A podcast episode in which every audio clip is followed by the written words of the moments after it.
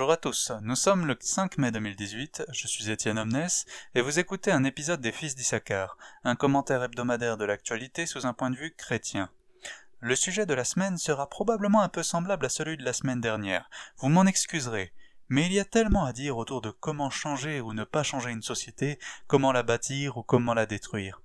Nous allons parler donc des débordements des manifestations du 1er mai, où des anarchistes ont profité de l'événement pour attaquer des policiers et incendier des banques et des commerces. Comme d'habitude, essayons de retracer d'abord les faits.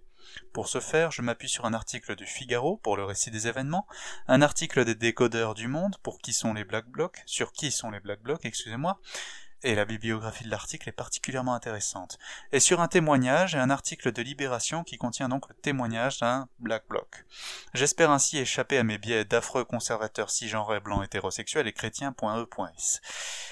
Lors du défilé du 1er mai, près de 1200 personnes se sont soudainement rassemblées en fin de cortège, cagoulées et vêtues de noir, et ont commencé à casser des vitrines de McDonald's, ou bien incendier une concession de la marque de voiture Renault.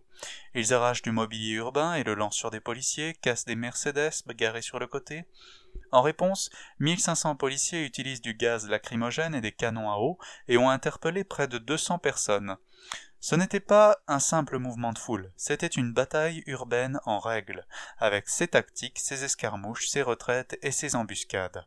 Les Black Blocs, le nom de ces militants anarchistes, sont comme apparus au milieu de la foule, ont déchaîné colères et pavés, puis se sont comme dissous à nouveau dans la foule. Reste l'onde de choc. Maintenant, essayons de donner un avis éclairé dessus. Avant toute chose, je ne souhaite pas avoir à rappeler que la violence, c'est pas bien.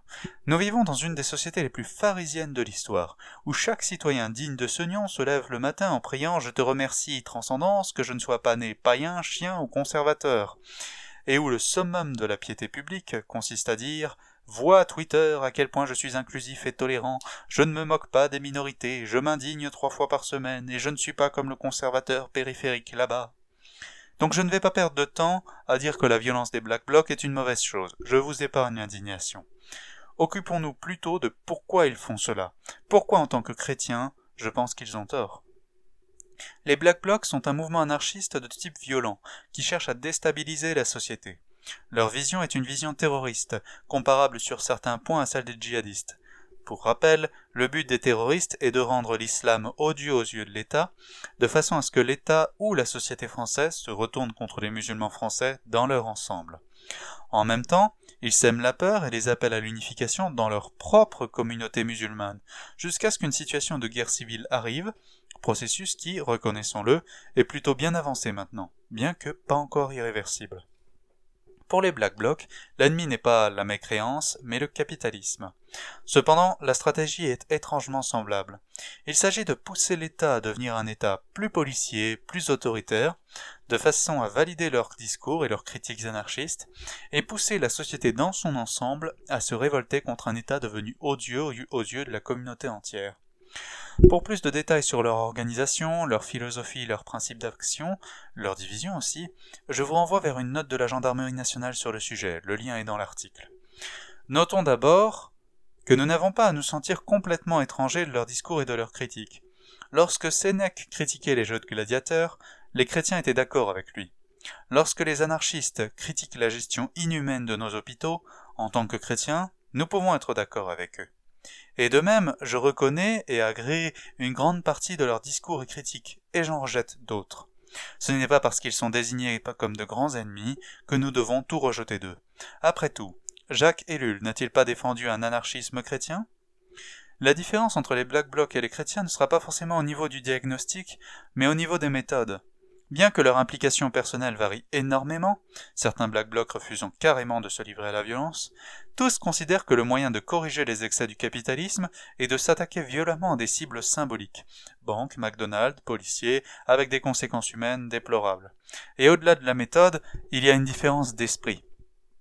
Pour les anarchistes, il faut déstabiliser le système en vue de le détruire. Pour nous chrétiens, il ne faut pas détruire mais racheter, purifier, notre premier réflexe ne sera pas de déstabiliser mais de consolider. Pour les anarchistes, la violence est permise parce qu'ils s'opposent à un système inhumain. Pour nous chrétiens, Nous ne nions pas que ce système soit inhumain, mais nous, cherchons à le subjuguer par l'amour sacrificiel, tout comme Jésus a subjugué la mort par la croix. Pour les anarchistes, nulle autorité ne doit prévaloir sur l'individu, et c'est l'état final qu'ils visent. Pour nous chrétiens, nous affirmons une autorité suprême au-dessus de tout homme qui a institué des autorités inférieures, les magistrats, auxquels nous devons obéir. Et cette obéissance est due même quand ils sont corrompus. Rappelez-vous que Paul commande d'obéir aux magistrats du temps de l'empereur Néron, celui qui faisait des banquets à la lumière des chrétiens brûlés vifs. La seule limite est celle donnée par l'apôtre Pierre. Il vaut mieux obéir à Dieu qu'aux hommes. Les Black Blocs reconnaissent eux-mêmes n'exister qu'à partir du moment où ils sont cagoulés dans une manifestation et disparaissent à la fin de celle-ci.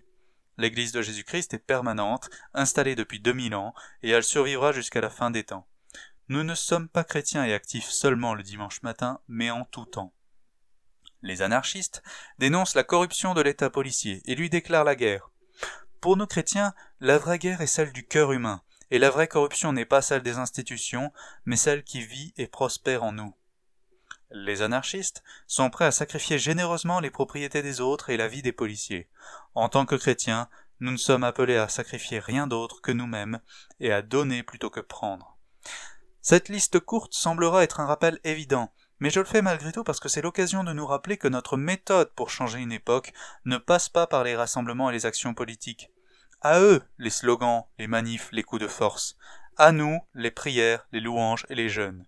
On nous reproche très souvent d'être passifs, de nous contenter de prier alors qu'il faudrait faire.